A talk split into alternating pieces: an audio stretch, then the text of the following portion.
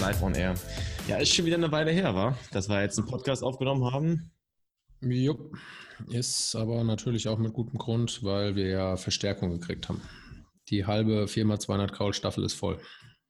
Achso, ja, genau, die Verstärkung meinst du jetzt, ja, stimmt. genau. War zweiter, zweiter Sohn im Haus und ich glaube, der letzte Podcast war davor, wenn ich mich nicht irre, weil es ja wirklich schon eine Weile her ist. Mhm, und das war davor, ja, stimmt. Jetzt sind wir hier auf jeden Fall ein männerdominanter Haushalt. Meine Frau ja. die lacht im Hintergrund, die ist mit dabei heute, so, indirekt. Ah, okay. Na, die sucht ja noch die Bahnhöfe, stimmt, hast du ja gesagt. ja, ja, gut. Ja. Äh, was gibt es denn eigentlich so Neues, äh, wenn wir das mal so ein bisschen einleiten wollen? Irgendwas Neues in der Szene, was dich letzte Zeit geflasht hat oder so? Aus der Schwimmszene? Ja, aus der Schwimmszene auf jeden Fall. Also ich meine, ähm, das ISL hat angefangen. Ja, internationale, wie heißt es? International Swim Pro League? ISL ist eine gute Frage, habe ich mir noch nie angeschaut. Aus, aus, aus der Hüfte würde ich sagen International Swimming League. Ja, ja. Ich, also nagelt mich nicht fest, also habe ich mir nicht, ich kenne es nur als ISL. Ähm, zwei Schwimmer von der SG Frankfurt sind auch dabei, der Marco Koch und die Riva Fuß. Ähm, die Sarah Köhler, glaube ich, auch. Wobei die nehme ich immer nur, also nicht wirklich, die ist eigentlich, zähle ich die zu, zu Magdeburg. Die startet für die SG Frankfurt, aber die trainiert das ganze Jahr in Magdeburg. Also es sind drei Schwimmer von der SG Frankfurt, die teilnehmen. Ja. Und das ist schon ziemlich cool. Also das hat so im Prinzip so den Dual-Meet-Charakter vom amerikanischen College-System. Und die einzelnen Teams haben, wenn ich das richtig in Erinnerung habe, jeweils ein Budget von ähm, 250.000 Dollar und müssen damit halt ihr Team zusammenkaufen. Und ja, dann geht es im Endeffekt immer, pro Station sind immer vier Teams am Start und jedes Team stellt zwei Schwimmer, damit halt ein, ein Lauf voll wird. Also es sind acht Bahnen, vier Teams, hat zwei Schwimmer und die stellen dann halt für jedes Rennen zwei Schwimmer und die erster Platz gibt neun Punkte, zweiter sieben, sechs, fünf, vier, drei, zwei, eins. Ich habe es auf YouTube gesehen, da sind auch alle Rennen live jetzt so nochmal, oder was heißt im Nachhinein online? Das ist ja quasi Ausscheidungsrennen, nicht? Dass du dann quasi die erst, starten erst acht, dann vier, zwei. Ja, nicht alle. Nicht alle. Das ist ein Teil davon. Die 50 Kraul gibt es ein, eine Methode, wie sie es genau nennen, habe ich jetzt nicht im Kopf, aber genauso wie du gesagt hast, das Feld wird quasi immer halbiert. Und ich glaube, Start ist alle drei Minuten. Also es das ist krass, ja. hart das, das ist mal eine wirkliche Laktatdusche für die, für die Triathleten zu Hause, die immer mit dem Begriff Laktatdusche durch die Gegend werfen, wenn sie irgendwie einen Lauf gemacht haben und der, der Laktatwert zum ersten Mal über 2,2 gestiegen ist. also da sind die Laktatwerte ungefähr bei 22. Also das ist schon nicht schlecht. Also die, die Jungs, die geben Gas. Also das ist auf jeden Fall cool. Ich finde es für den Zuschauer richtig gut, weil halt, also im Prinzip jeder Lauf richtig gut besetzt ist mit im Endeffekt den besten Schimmern der Welt ähm, kurzweilig und ja. Übrigens, der, das läuft ja auf Eurosport 2 mhm. auf, ähm, auf Englisch. Ja. Kleiner Fun-Fact am Rande: Der Kommentator ist mein College-Roommate. Ah, wie heißt der? Bernie Gunther. Bernie der. Gunther. Der war, damals hat er schon immer so die Fußballspiele von der Uni kommentiert und der ist jetzt wirklich, hat sich da ganz gut hochgearbeitet und ist jetzt da Kommentator für, für Schwimmwettkämpfe auch. Ja. Man siehst ja, muss ich gerade wieder an The Voice denken. Aber ah, das ist nur neben Fun Fact. Der Christian Holzenmacher hieß er, glaube ich, nicht. Der, äh, der, der macht schon Wettkämpfe, Freiwasser und ähm, macht der Triathlon auch? Weiß ich gar nicht. Ja, ich hatte den. Ich weiß, wie du meinst, ja. Das war das Zufällige, wo ich hier in, in Sachsen bei diesem Knappenman-Triathlon teilgenommen hatte und da war der The Voice quasi der Moderator und äh, hatte mich dann im, im, im Zielkanal interviewt und dann kam er halt auf dich. Ja witzige Geschichte, so wie klein die Welt ist. Genau, ja, den habe ich ein paar Mal gesehen, den, den, den guten Mann. Ja, ja. Aber ich habe auch gesehen, die, also die, die Athleten sprechen ja auch alle in den höchsten Tönen nur von der ähm, ISL. Die haben ja richtig ja. Verträge dort, was ja im Gegensatz zu FINA, die haben ja keine Verträge nicht. Und nach dem Motto, kriegen kaum Geld. Und bei dieser Super League jetzt, sage ich mal, da geht es ja schon auch richtig um Kohle. Also ja, das ist eben nicht so, das weiß ich eben nicht so genau. Da müsste ich, ich muss dem, dem Marco da noch mal ein paar, paar Sachen aus der Nase ziehen. Also wie gesagt, ich weiß, dass jedes Team 250.000 Euro hat und mhm. ich weiß nicht, wie die das machen. Also wenn sie jetzt zum Beispiel, nehmen wir mal, gehen wir mal zurück in die Vergangenheit und die sagen, okay, ein Team will Michael Phelps haben, geben die dann für Michael Phelps 200.000 aus und für die ja, restlichen ja. 10, die sie brauchen, die restlichen 50 oder kriegt jeder was Gleiches? Oder also ich kann mir eigentlich nicht vorstellen, dass jeder was Gleiches kriegt. Mhm. Aber das sind halt alles Vermutungen. Also da, wie gesagt, da kann ich jetzt nicht irgendwie richtige Insider, in, richtiges Insiderwissen geben, weil ich es halt nicht habe. Aber ich glaube schon, dass es so abläuft, dass man halt dann so ein bisschen auch so Manager ist und halt sein Budget, was wie gesagt für jedes Team gleich ist. Also da gibt es eine Regel, dass man das geschickt einsetzen muss und sich mhm. dementsprechend dann halt das schlagkräftigste Team zusammenzubauen. Ja. Es ist auf jeden Fall interessant zu sehen, dass jetzt, also sage ich mal, gerade jetzt im Schwimmen, die Super oder die ISL, dann gibt es im Triathlon jetzt seit, sage ich mal, ein, zwei Jahren so dieses Super League-Format, was ja auch mhm. extrem mhm. innovative Formate hat. Dann jetzt waren ja die Berlin Finals. Also man, man merkt schon, dass irgendwie da im Sport was passiert, dass da nicht nur die Sportarten unter sich bleiben und das ja auch, ja, also für, für mich oder für sportinteressierte Leute so wie uns oder ich gucke ja auch sehr, sehr viel, ist das halt echt geil, nicht, dass du als Zuschauer quasi alles sehen kannst mittlerweile fast. Ja, schon. Also ich würde jetzt die Berlin Finals zumindest im Schwimmen nicht unbedingt auf das Level von der ISL heben, aber ähm, es ist auf jeden Fall ein Schritt, ein kleiner Schritt in die Versuch. richtige Richtung. Sagen wir es mal so. Ein Versuch ist es, genau. Ein erster Versuch. Ja, aber ich meine, jetzt ist ja, also wir hatten ja auch, wir kommen ja öfters mal bei unserem Live-Talk äh, montags immer auf deine SG-Schimmer zurück. Da ist mhm. ja jetzt mhm. quasi auch Saisoneinstieg wieder und jetzt geht ja auch ein neuer Zyklus los. Nächstes Jahr ist ja Olympia. Ist es eigentlich ein Thema bei euch, dass ihr da ich glaube, du hast mal gemeint, der Richard hatte schon Ambitionen oder ist das noch zu früh? Ja, ja, ja. Wir haben am Anfang mal so außenseitermäßig drüber gesprochen. Also es war jetzt nie irgendwie so ein richtiges Ziel. Also kurz einzuordnen, der Richard ist ja eine Nummer von dir. Genau, und ja, jetzt mittlerweile habe ich acht und die haben auch jetzt sehr gute Arbeit gemacht. Die neue Saison, die du angesprochen hast, die läuft jetzt eigentlich schon seit elf Wochen. Also ist der in, vom 14. bis 17. November sind schon wieder deutsche Kurzformmeisterschaften, hm. die wir auch, ja, ich würde sagen, halbwegs ernst nehmen. Also wir sind jetzt bis letzte Woche schon gut Umfang geschwommen, also mit bis zu 75 Kilometern. Es waren eigentlich die letzten vier Wochen, waren alle zwischen 70 und 75, also es war schon ein ganz gutes Plateau. Und jetzt machen wir quasi so anderthalb Wochen so ein bisschen so ein, so ein Taper, also nicht hundertprozentig, aber schon so, dass die da gut schwimmen. Sind auch jetzt in den letzten Testwettkämpfen alle gut gewesen. Ja, ich hoffe jetzt halt, dass die gesund bleiben. Also da ist wieder so ein bisschen so eine Sorgenfalte dabei. Das ja, mhm. gucken wir mal. Aber vom, im Großen und Ganzen bin ich zufrieden mit dem, was die gemacht haben. Ich glaube, wir sind an einem Punkt, wo jetzt alle auch in der Lage sind, auf einem hohen Niveau zu trainieren. Es hat, würde ich sagen, jetzt realistisch ein Jahr gedauert, bis die so das Rückgrat haben, dass die auch das Training gut verkraften und das, was ich im Training sehe und das, was ich jetzt auch in den Wettkämpfen gesehen habe, in den ersten, wo jetzt wirklich ein, also ich meine, das war ein kleiner Wettkampf in Höchst, wo es jetzt wirklich nicht leicht ist, Leistung zu bringen. Aber da waren schon ein paar Sachen dabei, die haben schon ganz gut Spaß gemacht beim Zuschauen. Ähm, es waren auch Sachen dabei, die waren grottig.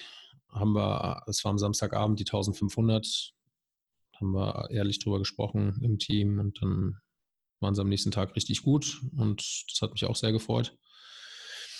Und ja, also im Großen und Ganzen bin ich da ziemlich zufrieden, wie es läuft. Ähm, du hast gefragt, Olympische Spiele, ist das ein Thema? Ich würde ja. sagen, also Außenseiter. Ich würde sagen, vielleicht so wie ich versuche mal Beispiele zu bringen.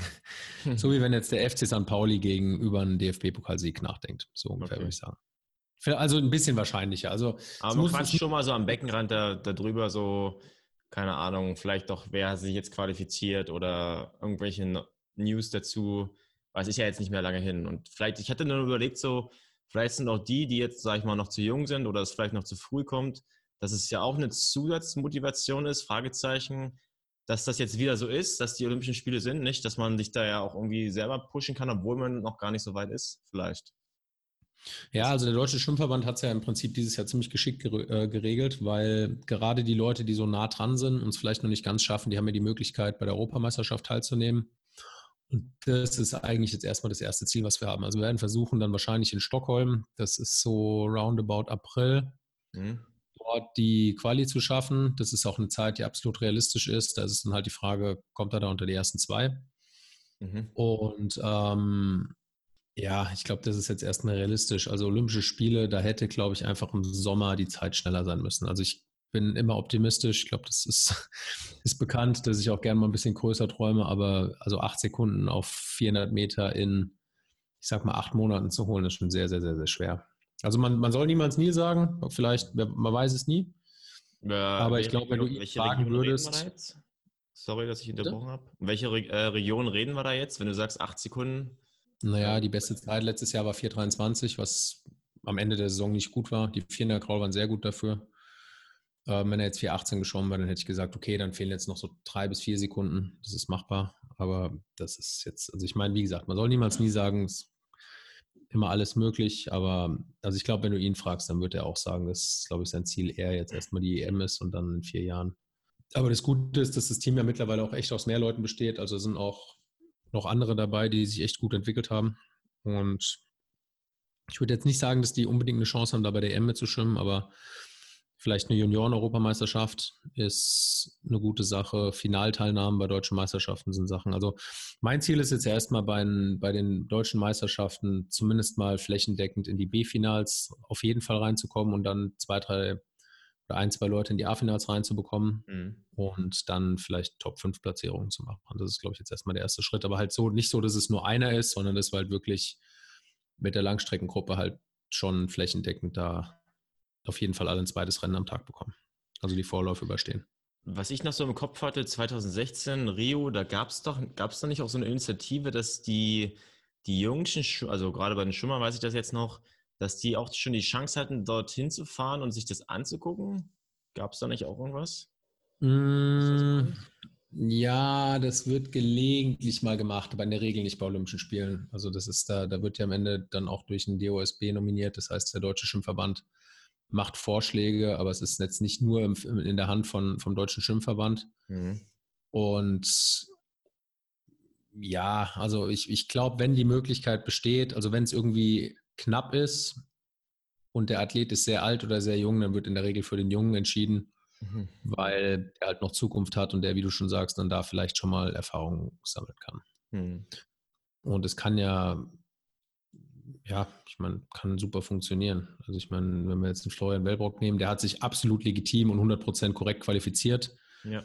Äh, für, für Rio. Also der ist eine Bombenzeit damals schon geschwommen, ich glaube 14,55 oder sowas hat die Norm deutlich unterboten, aber war halt einer von den sehr jungen Schimmern und ist dort ja dann auch wahrscheinlich unter seinen eigenen Erwartungen ein bisschen zurückgeblieben und hat aber dadurch wahrscheinlich eine Riesenmotivation mitgenommen und ähm, ja, ist halt jetzt aktuell der beste Langstreckenschimmer der Welt. Also ich meine, jede andere Aussage ist, glaube ich, Quatsch.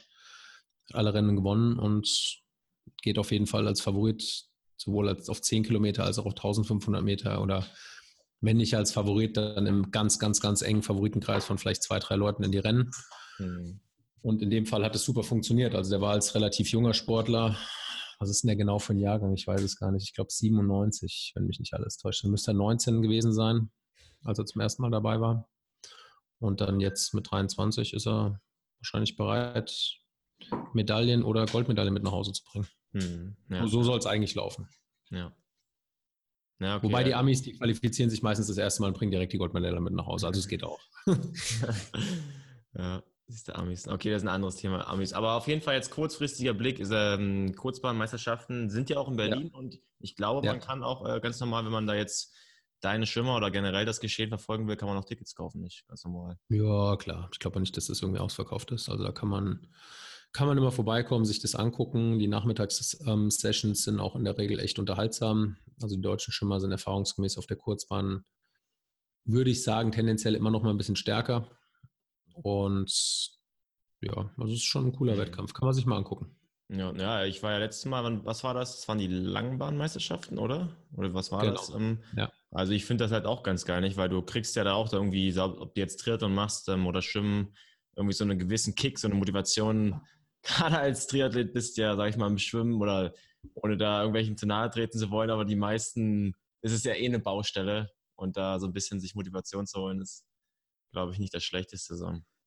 Aber ja, jetzt. Ja, ist schon cool. Also ich meine, man sieht die dann auch alle ähm, voll vorbereitet und rasiert. Das heißt, sieht dann super, super easy aus, wenn die schwimmen. Hat man ja gesehen, nicht Florian Wellbrock, was war das?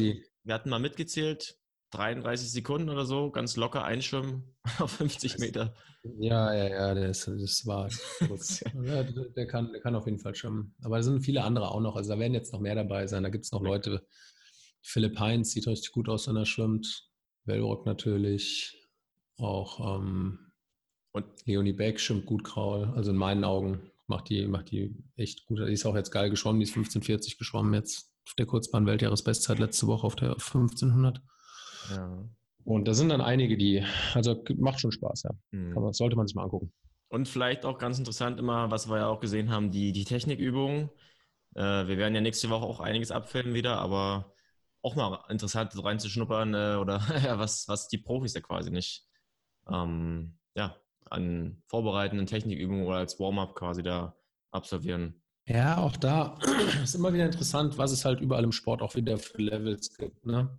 Ja. Also selbst jetzt, sage ich mal, innerhalb von so deutschen Meisterschaften oder innerhalb von unserer ersten Mannschaft, jetzt ist nämlich zum Beispiel der Marius Kusch ist die Woche da gewesen, den habe ich am Montag gesehen. Der ist auch, glaube ich, noch da, aber ich bin jetzt im anderen Schwimmer, deswegen sehe ich ihn nicht mehr. Mhm. Ähm, und da habe ich den ein bisschen beobachtet beim Schwimmen, wenn der Technikübung macht. Also das ist schon von der Ausführung, sind Übungen, die er würde ich sagen, aus Amerika mitgebracht hat, ist schon ziemlich gut, wie der das macht. Also da siehst du schon direkt, dass da von A bis Z halt wirklich alles sitzt und auch so ausgeführt wird, wie die Übung halt gemacht werden soll und wie das sein muss. Mhm. Und da, ich meine, auf der anderen Seite habe ich jetzt die Triathleten, in, ich, ja, ich sage jetzt keinen Club, ähm, habe ich heute trainieren sehen, heute Abend und die schwimmen halt einarmig und das ist einfach, auf Deutsch gesagt, für den Arsch, was die da machen. Das ist einfach scheiße. Also das bringt eigentlich gar nichts. Also das ist, das war im Endeffekt dieselbe Übung, die die gemacht haben. Der eine macht es in Perfektion und die anderen machen es so schlecht, dass es eigentlich der Technik eher schade, als dass es irgendwas bringt. Ja, ja. Aber ich Deswegen hoffe nicht. Ich immer lieber ballern, als technische Übungen schlecht machen. Äh, ja, da hat es ja mal erzählt, nicht ein Triathlon-Club in, was war das, in Neopren und dann Technikübungen. das war Weltklasse, ja. ja da habe ich auch ja. gedacht, meine Herren. Aber gut. Okay. Jeder, jeder, denkt sich wahrscheinlich irgendwas dabei ja, und manche müssen halt einfach noch ein bisschen was lernen, sagen wir es mal so. Ja. Ja. ja, auf jeden Fall ist es, also ich finde es immer ganz spannend, da so reinzugucken, was so die Profis machen und jetzt trotzdem die meisten bei uns, ähm, es kommen ja nun doch mal vom Triathlon und wir haben ja jetzt schon öfters mal das Thema gehabt, nicht, dass jetzt Saison, für die, für die meisten ist jetzt die Offseason vorbei, Saisoneinstieg. Und ja. ähm, da hatten wir jetzt ja schon öfters mal die Frage von unseren Leuten bekommen, wie wieder einsteigen. Ähm, ich meine, wir haben ja bei uns sind ja verschiedene Levels, das bei Swim Amazing, aber jetzt auch unabhängig von Swim Amazing wie würdest du das sagen, jetzt, dass man, ich meine, beim Offseason ist es ja so, dass die meisten wirklich mal so einen Cut machen, irgendwie so vier oder zwei bis vier Wochen fast gar nichts machen, vielleicht. Oder vielleicht ja. sogar gar nichts. Was, was ja auch nicht schlecht ist. Ja. Vielleicht auch vom Kopf so. Ja, finde ich gut. Also würde ich auch so machen. Und dann würde ich langsam anfangen, wirklich, also ich würde ich würd die Saison immer damit beginnen, dass ich mir überlege, was, was war letzte, letzte Saison richtig gut. Hm. Also womit war ich zufrieden, was war nicht gut? Habe ich generell meine Ziele erreicht, die ich mir zu Beginn der vorigen Saison gesteckt habe oder nicht? Und dann würde ich mir halt mich da langsam durcharbeiten und überlegen, woran könnte es gelegen haben, wenn ich die Ziele nicht erreicht habe. Und ähm, dann mir halt Gedanken machen, was ich besser machen will. Und natürlich neue Ziele setzen in dem, in dem ganzen, Klar. wie nenne ich das jetzt, in dem ganzen Vorgang da halt. Also ich setze mich hier in dem Blatt Papier, wie gesagt, Pros, Cons, also gute Sachen, schlechte Sachen dann am Ende beendet man das mit neuen Zielen. Hm. Und, und dann würde ich überlegen, wann, wann soll denn der, der Höhepunkt stattfinden? Und dann würde ich mir überlegen, wie viel Zeit ist dazwischen. Dann würde ich mir Gedanken machen, macht es Sinn, das in einem großen Zyklus durchzuziehen oder ist es einfach zu lang? Brauche ich Zwischenziele? Ja, dann halt einfach Gedanken machen. Also als Triathlon-Trainer, wie gesagt, ich bin auf Schwimmen spezialisiert. Aber ich würde mir halt Gedanken machen, hat das Radfahren vielleicht sehr gut funktioniert, das Laufen nicht? Dann würde ich überlegen, okay, habe ich vielleicht sehr viele Radkilometer gemacht und dadurch Laufen vernachlässigt oder war es sogar umgekehrt, habe ich beim Laufen eher auf Qualität gesetzt und dafür bin ich vielleicht dadurch nicht in Übertraining oder irgendwie in leere Kilometer reingeraten und habe zu viel gelaufen und vielleicht auch zu schnell. Also das ist wahnsinnig komplex und ich würde mir da einfach Gedanken machen und dann einen Plan für die neue Saison und dann würde ich langsam anfangen, weil in der Regel ist es so, dass die meisten, die jetzt zuhören, ihren nächsten wichtigen Wettkampf frühestens im Mai haben. Das heißt, man hat eine sehr, sehr lange Zeit bis dorthin, kann das Ganze mit Zeit und Qualität aufbauen und dann würde ich jetzt auch mich trauen, zu Beginn gerade beim Schwimmen technische Baustellen anzugehen, die ich vielleicht gegen Ende der letzten Saison erst bemerkt habe und mich vielleicht nicht getraut habe, die anzugehen. Mhm. Also jetzt ist der perfekte Zeitpunkt. Zu Beginn der Saison habe ich jetzt mit meinen Schwimmern auch gemacht, die ersten vier Wochen waren eigentlich nur Technikschwerpunkt. Da sind die auch in Anführungszeichen nur 20 Kilometer geschwommen zu Beginn der Woche. Und wir haben eigentlich nur Technikübungen gemacht. Also ich sage, das muss dann reichen. Das sind dann vier Wochen. Und die mhm. vier Wochen, von denen zehren wir die ganze Saison. Also wir machen natürlich danach auch noch Technikübungen. Also nicht falsch verstehen. Ja. Ich glaube, es kommt immer so rüber, dass wir gar keine Technikübungen machen. Das stimmt nicht. Also wir schwimmen sowohl im Schwimmverein als auch bei So Amazing machen wir Technikübungen, wir machen die wichtigsten, die Basic-Übungen. Nicht irgendwie dreimal Ohrläppchen kraulen und dann irgendwie mal in die Achsel greifen und irgend so ein Quatsch, sondern wir machen die wichtigen Sachen und wir versuchen halt vor allem richtig zu schwimmen. Also wir versuchen beim Schwimmen aufzupassen, dass wir das richtig machen, weil es bringt niemandem irgendwas, wenn er der Technikübung König ist und wenn es dann ans Schwimmen geht, kacken sie ab nach 75 Metern. Also, also ich glaube, das ist einfach wichtig, dass man sich jetzt traut, die Sachen anzugehen, die vielleicht nicht so gut funktioniert haben und dann wirklich langsam anfängt, erstmal kurze Abschnitte schwimmt und dann, ich sag mal, nach vier bis sechs Wochen kann man anfangen, die ersten, ersten, die ersten ernsten Serien zu schwimmen. So würde ich es machen.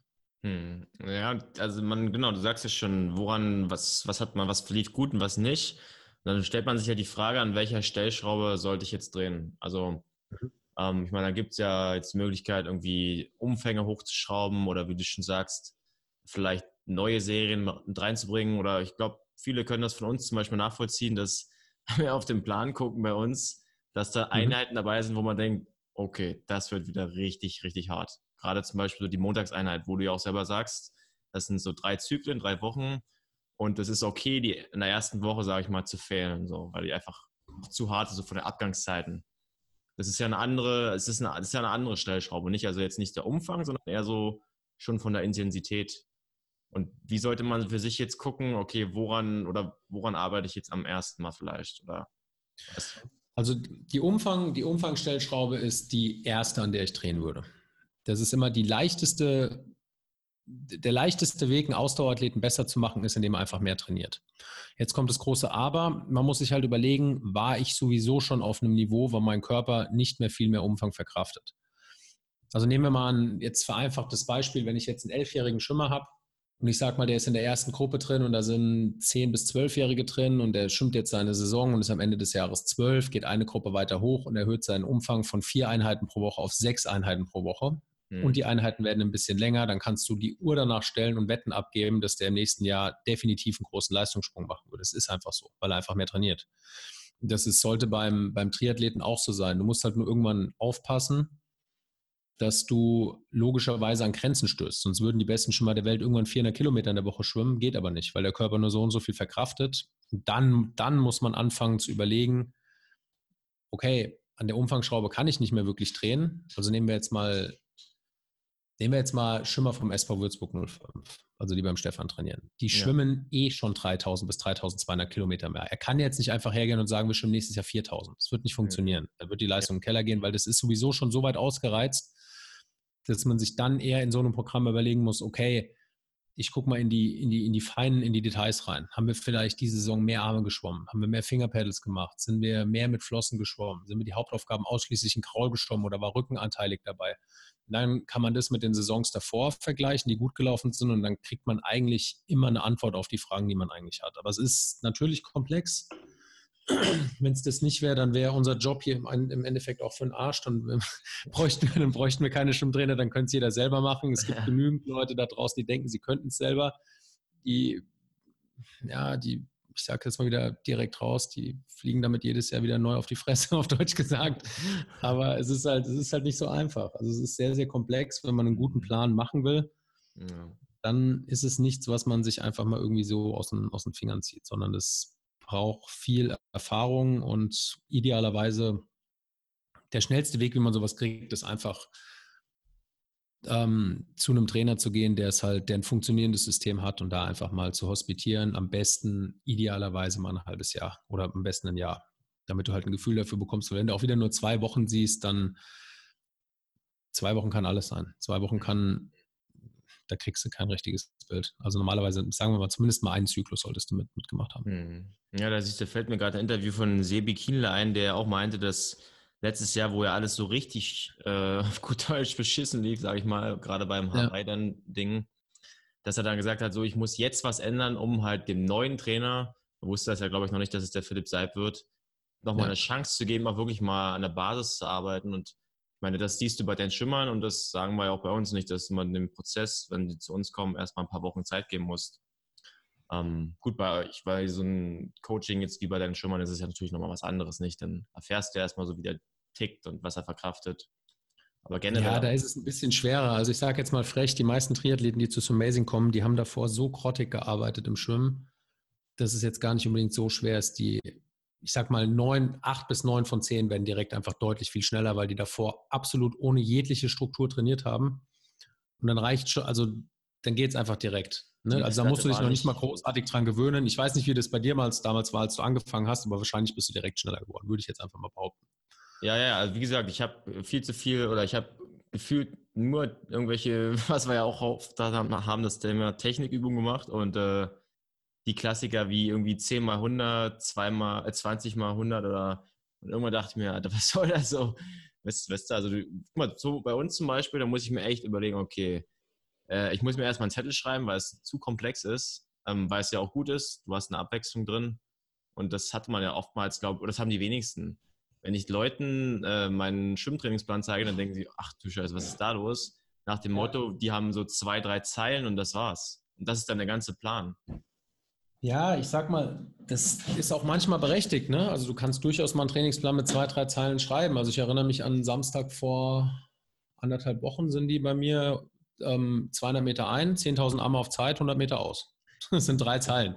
Ja, das ist ja die Ausnahme, sage ich mal. Aber, Aber, es ist die Ausnahme. Du kannst ja. sowas nicht jeden Tag schreiben, weil dann, ja, logisch, dann wäre es auch wieder zu einfach. Also wenn das so einfach wäre, dann, ja, dann wären alle Leute schnell im Schwimmen. Ja, wir können das ja mal kurz vorwegnehmen. Also, äh, weil auch die Frage kam, ich meine, die haben ja auch öfters, jetzt kommen die Leute zu uns oder auch, es gibt ja genau wie beim Laufen und Radfahren, gibt es ja zig Unterschiede an Trainingsansätzen und äh, muss man auch immer gucken, was sagen wir auch selber so oder du auch, dass man gucken muss, ob die Sympathien stimmen. Und äh, jetzt im Schwimmen war ja öfters mal die Frage aufgekommen, warum wir jetzt bei uns speziell jetzt nicht wirklich periodisieren. Ähm, ja. Und äh, das ist halt immer so ein Dauerthema, habe ich das Gefühl, das äh, schwer zu, ja, schwer nachvollziehen, nicht? Weil man ja gerade beim, sag mal, beim Rad hat man meistens irgendwie so ein Blocktraining oder weißt du, und beim Schwimmen. Ja, also ich, ich habe da auch nichts dagegen. Ich, genau. ich, ich sage nur ganz offen, ich, ich mache es nicht. Also ich bin da nicht tief genug drin und ich bin davon überzeugt, dass es Trainer gibt, die damit sehr gut fahren und die das gut machen. Aber ich mache halt das, was ich gemacht habe und wovon ich der Meinung bin, dass ich ganz gut Ahnung habe. Also stell dir mal so vor, ich bin jetzt Kraulschimmer und bin da ganz gut. Warum soll ich jetzt versuchen, Rücken zu schwimmen? Ja. Also so kann man sich vorstellen. Es ja. ist beides solide Stilarten, wo man irgendwas erreichen kann. Aber ich habe halt nun mal in den Programmen, wo ich war, und das war, wie gesagt, Florida und Würzburg, das eher so kennengelernt, dass wir die, ähm, die verschiedenen Reize ständig abrufen. Mhm. Nicht unbedingt, also dass eher über den Umfang periodisiert wird, als jetzt über die Inhalte. Und ich bin der Meinung, dass das beides Programme sind, die unglaublich erfolgreich sind und die über Jahre funktioniert haben. Genauso gibt es für das andere auch Programme, die funktionieren. Ja. Nur, wie gesagt, ich war in den Programmen drin, deswegen weiß ich da, wovon ich rede. Und deswegen fahre ich natürlich auch so weiter. Warum soll ich mir was Neues aneignen, wenn das alte funktioniert hat? Aber ja. es geht bestimmt auch anders. Ich frage nur, also die Leute, die, die unbedingt der Meinung sind, dass sie eine periodisierte Schwimmplanung brauchen, die sind bei uns falsch. Mhm. Ja, ich meine, letztendlich. Die, genau, die, die, eine, die, eine, funktionierende Schwimmplanung haben wollen, die sind bei uns richtig. Ja. Wie funktioniert, ist erstmal egal, aber es funktioniert. ja, ich glaube, das ist ja dann den meisten auch egal, wenn die Zeiten dann fallen, äh, die Sekunden. Aber da fällt mir gerade, genau, das ist das, das Gleiche wie zum Beispiel bei dem Sebi Kienle, ist ja jetzt bei dem Philipp Seib. Da geht es ja extrem um, sag ich mal, datenbasierte Arbeit und ich glaube auch sehr, sehr viel um Hit-Sachen, also sehr intensive Sachen. Das mhm. Gegenbeispiel wäre jetzt bei Brad Sutton, hatte ich, glaube ich, mal bei der Daniela Rüff auch sehr erfolgreich nachgewiesen. Ähm, hat diese, glaube ich, mal gemeint, die machen da auch manchmal so Sachen wie einen Marathon auf der Bahn zu rennen oder 40 mal 1000, was ein ganz anderer Ansatz ist, sag ich mal. Weißt du, also, ja. also ich halt meine, da, das ist das nächste, was halt wichtig ist. Ne? Also ich habe, ich wollte dich vorhin nicht unterbrechen, aber das geht so ein bisschen in die Richtung. Also du musst, es ist auch nicht einfach nur mit einem Trainingsplan getan. Also ich habe aktuell eine Dame im Schwimmtraining, die hospitiert eine Woche bei mir. Das ist eine mhm. Trainerin aus München. Und ich habe überhaupt kein Problem damit gehabt, der meine komplette Trainingsplanung jetzt die ganzen elf Wochen, ich habe dir meine ganze Excel geschickt. Ja. Okay, ja, es ist schon irgendwie cool, wenn du von einem Trainer genau siehst, was er macht, aber das reicht nicht. Du musst mhm. wissen, was du deinen Athleten zutrauen kannst. Also du musst die an ihre Limits pushen, die müssen an dich glauben, die müssen dich ernst nehmen und das sind alles Faktoren, die halt auch sehr, sehr wichtig sind. Und die, die ganzen Faktoren, die kriegst du halt in der Regel auch erst, wenn du erfolgreich bist. Also ich glaube, mhm. der Philips Hype, der hat sich halt auch über die Jahre einfach durch ständigen Erfolg einen guten Namen gemacht. Und wenn der dann was sagt, dann hören die Leute natürlich zu, zu Recht, weil ich meine, wenn die Leute halt einfach sau schnell sind, die bei ihm trainieren, dann muss er eigentlich überhaupt gar nichts mehr sagen. Dann stellen die Leute Fragen, er gibt eine Antwort und es ist okay. Und so soll es ja eigentlich auch sein, weil es ist nachgewiesenerweise, sind alle Leute, die bei ihm trainieren, richtig, richtig erfolgreich. Also ich meine, der, der ähm, Florian Angert hat seine erste Langdistanz, glaube ich, in 7,45 gemacht. Hm. Gibt es jetzt nicht so viele Leute, die ihre erste Langdistanz in 7 Stunden 45 machen. Also die Laura nicht. war genauso. Die hat die erste Langdistanz in Barcelona, glaube ich, direkt auch einen deutschen Rekord gemacht. Ja. Und da ist offensichtlich irgendwas, der Sebi ist jetzt auch wieder richtig gut gewesen dieses Jahr. Mhm. Und da wird gute Arbeit gemacht. Und das auch dauerhaft. Das ist ja nicht so, dass es irgendwie jetzt irgendwie Zufallsprodukte sind, sondern das ist immer und immer wieder so. Und dann, ja, dann ist es ein System, was funktioniert. Und dann ist es auf jeden Fall interessant, sich das anzugucken. Mit Brad Sutton ist es ähnlich. Der hat ja auch mit Nicola, der hat vielleicht jetzt die noch größeren Erfolge, sage ich jetzt mal. Aber dann muss man fairerweise sagen, auch eher auf der Frauenseite. Das stimmt, ja. Er hat die Rief, die Spirik, also die Spirik oder Spirik oder wie man es auch immer ausspricht, die Olympiasiegerin auf, die war glaube ich 2012 oder 2016 Olympiasiegerin? 2012. 2012, ja. Und dann war es nochmal zweite oder dritte, ne? 16 16 ist äh, zweite geworden hinter Gwen Jorgensen, ja. Genau. Genau. Und also ich meine, das ist ein anderes System, aber es funktioniert auch sehr gut. Mhm. Und da sieht man, dass es mehrere Systeme gibt. Ich glaube, wichtig ist, dass man, dass man sich halt schlau macht über solche Sachen, dass man sieht, okay, sind, bringt es dauerhaft Erfolge oder nicht? Und dann, das, was du gesagt hast, ist es halt wichtig, dass man sich mit dem Typ oder dem Trainer, der das leitet, identifizieren kann und auch mit der Art von Arbeit. Es gibt Leute, die brauchen das für ihren Kopf. Also ich war auch so ein bisschen so einer, wenn ich weiß, ich bin vorher 40 mal 1000 auf der Bahn gelaufen, dann weiß ich zumindest, dass im Wettkampf jetzt erstmal nicht mehr viel passieren kann, was mich aus der Bahn wirft. Mhm. Andere Leute brauchen das nicht unbedingt. Die, also ich glaube, beim, ich, ich bin nicht so tief drin. Ich habe noch nie einen wirklichen Triathlon-Plan Plan von Philipp Seib gesehen. Ich habe ein paar Sachen gehört, wenn wir da so ein bisschen drüber gesprochen haben, aber das waren jetzt auch zwei Gespräche und ich glaube, dass das jetzt umfangmäßig jetzt nicht mit dem also jetzt nicht mit, der Umfang, mit dem Umfangknüppel geregelt wird, die Leistung, sondern eher, wie du sagst, mit ein bisschen eher Zahlen, Fakten durchdacht und spezifische Reize. Mhm. Das ist auch cool. Also ich, ja.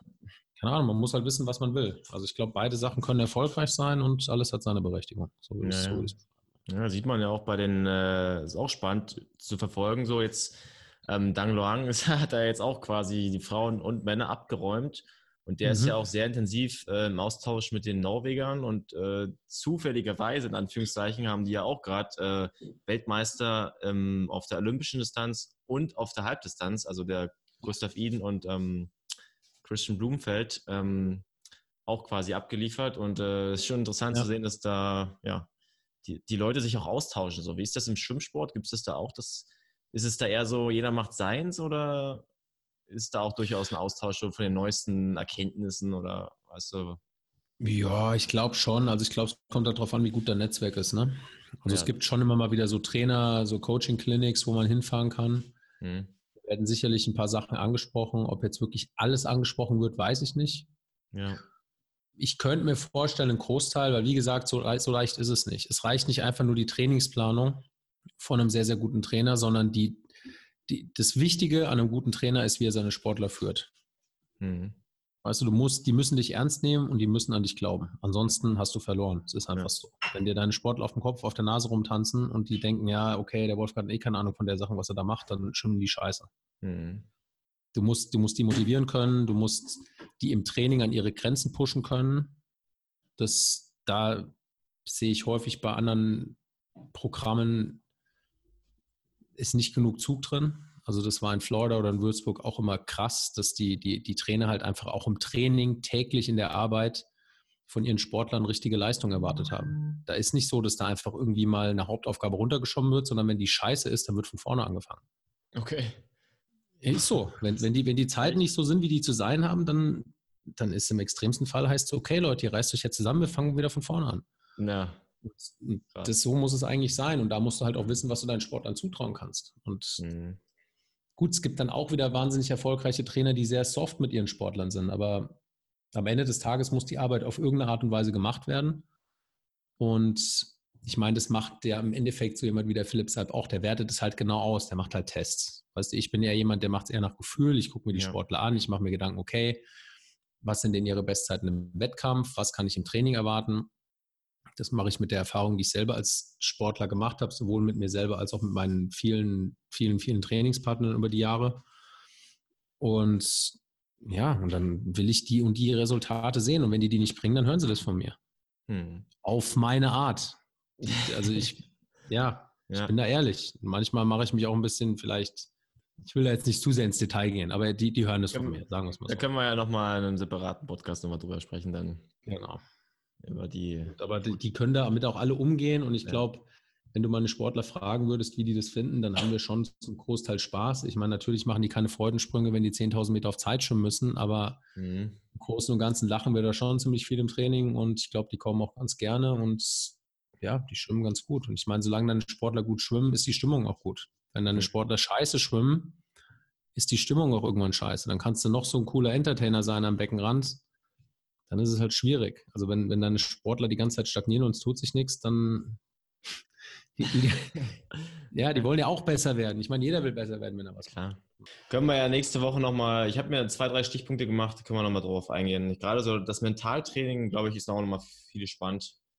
Ähm, vielleicht auch von den Großen da zu lernen oder das irgendwie aufs tägliche runterzubrechen oder wie man das auch will. Und da bist du ja auch, glaube ich, öfters mal im Austausch mit deinen Leuten da.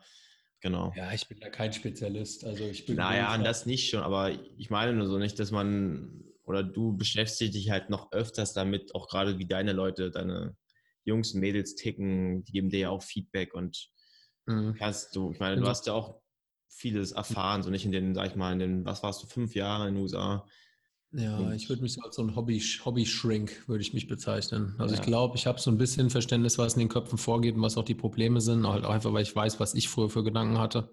Ja.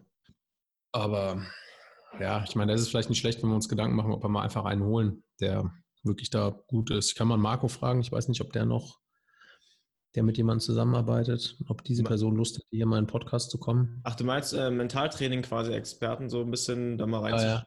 Ja, das können wir machen, ja. Das ist eine gute Idee. Gibt es bestimmt hier welche. Ich muss mal Marco fragen. Er hat bestimmt irgendjemand sowas da in der Hand. Ja, alles klar. Gut, dann perfekt. war's das soweit. Sehr gut. Dann mach's gut, Sören. Wir hören uns. Ja, alles klar. Bis zum nächsten Mal. Ciao, ciao.